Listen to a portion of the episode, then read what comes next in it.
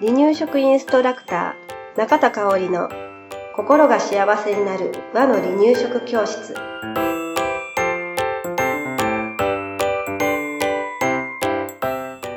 第148回です。番組アシスタントの山本智子です。よろしくお願いします。はいよろしくお願いします、えー、今日は平成最後のうん。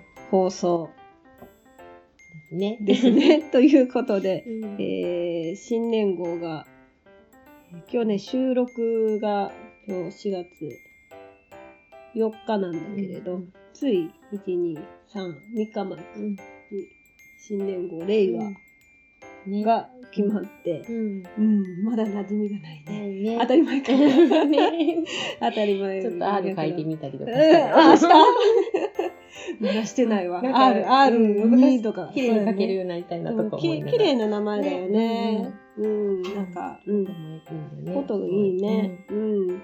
あとは、あの、私、滑舌が悪いから、令和がなかなか言えへん 思いながらも。うん。うん。あのー平成っていう時代が終わるのがちょっと寂しい。うん。ううん、私たち昭和生まれやけど、平成の方が長いことを生きてるのでね。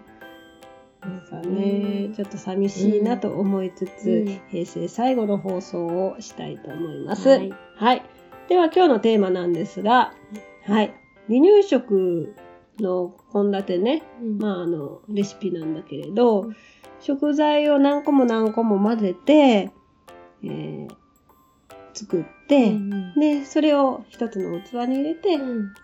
一品だけ出すっていう作り方でもいいんですか？っていなう、るほど。うん。うん質問はいが割とあるんですよね。うんまあ離乳食の初期に多いかな、初期中期に多いかなっていう感じはするんだけれど、えーなんか何品もね、作った方がいいのか、それとももう食材湯がいて煮てしたものを裏ごしして、うん、一つの器に入れちゃってもいいのかっていう質問です。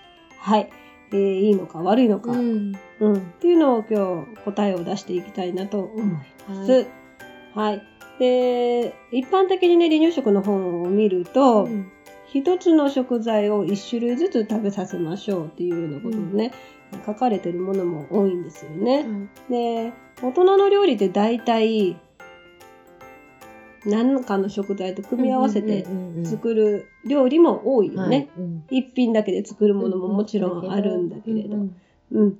じゃあ、離乳食は同じように混ぜて煮てっていうことはしていいのかなっていう質問なんですよ。はい。で、一種類、まあ、あの、答えで言うと、一種類でもいいし、混ぜてもいいし、両方 OK っていうのが答えなんですね。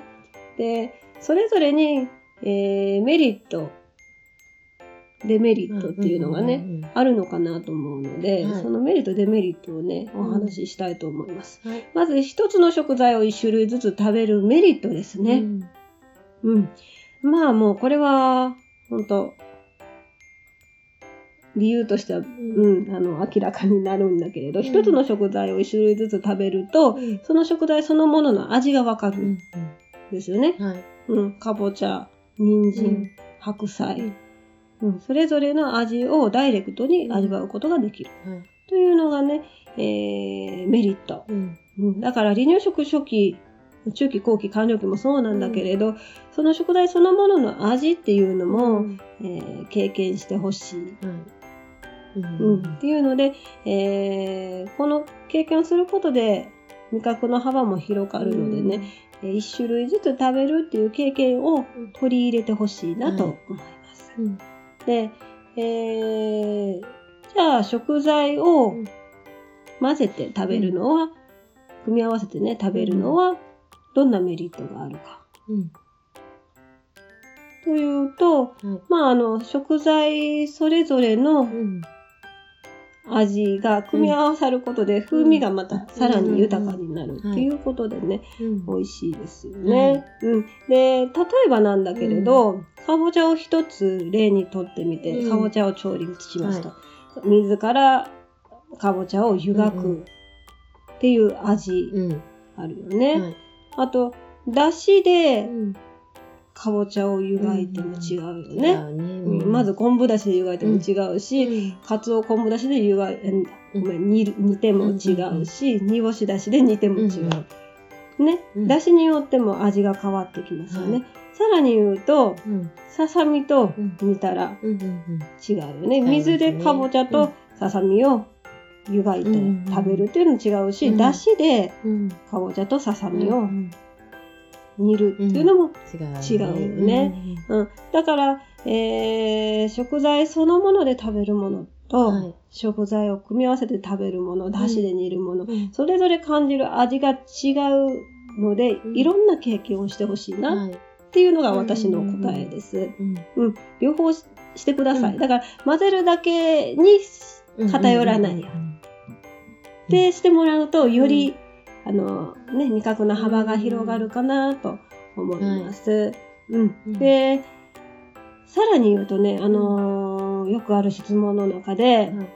何も混ぜないお粥を食べてくれないんですと。うん。あよく聞くよね。うん。白いお粥のままだったら食べてくれない。だけど、例えば他のね、お野菜だったり、ね、うん。お魚だったり入れるとうん。食べるようになる。うん。ね、なんかあかんような気はすんねんけれど、でもね、食べてほしいうん。ことがやっぱり優先じゃないですか。うん。だから、えーどうしたらいいかなーって、うん、言われるお母さんいらっしゃるんだけれど、はいまあ私よく言わせてもらってるのは、うん。最初からもう混ぜたものを用意するのではなく、うんまずは白いお粥をチャレンジしてみる。うん。で、ちょっと無理っぽい感じだったら、うんあじゃあもうあのトッピング用に置いてたものをうん入れてあげはいるっていうようなことでね、うん。まあ一口でも食べたらうん。ね、OK。その味を知ったってことよね。そうそう、OK からスタートしてね、うん。徐々に徐々に無理強いすることなくね、えー食べる、白いお粥を食べる回数とか量とかを増やしていったらいいのかなと思います。はいで、例えばなんだけれど、うん。もうある程度、あのーちょっと大きくなって、うん。1歳近くなってきた子やったら、うん。大人のお茶碗に入れてあげるとか、うん。白いお粥をね。うんそうすると、なんかちょっと雰囲気変わって、お兄さん。になった気分でね。そうそうそう食べてくれることもうん、あるのでね、いそういった器で工夫してみるっていうのもうん。一つなのかなと思います。はい。はい。参考になればと思います。はい。は、はいい。どうもありがとうございました。ありがとうございました。離乳食インストラクター協会では人生80年の食事の土台作りをお伝えするお手軽な和の離乳食パクパクセミナーとじっくり学ぶ離乳食インストラクター協会2級1級講座を全国で開催しています。また2018年11月からは離乳食の専門講師を育てる離乳食インストラクター養成講座を行っています。詳しくは離乳食インストラクター協会ホームページをご覧くださいね。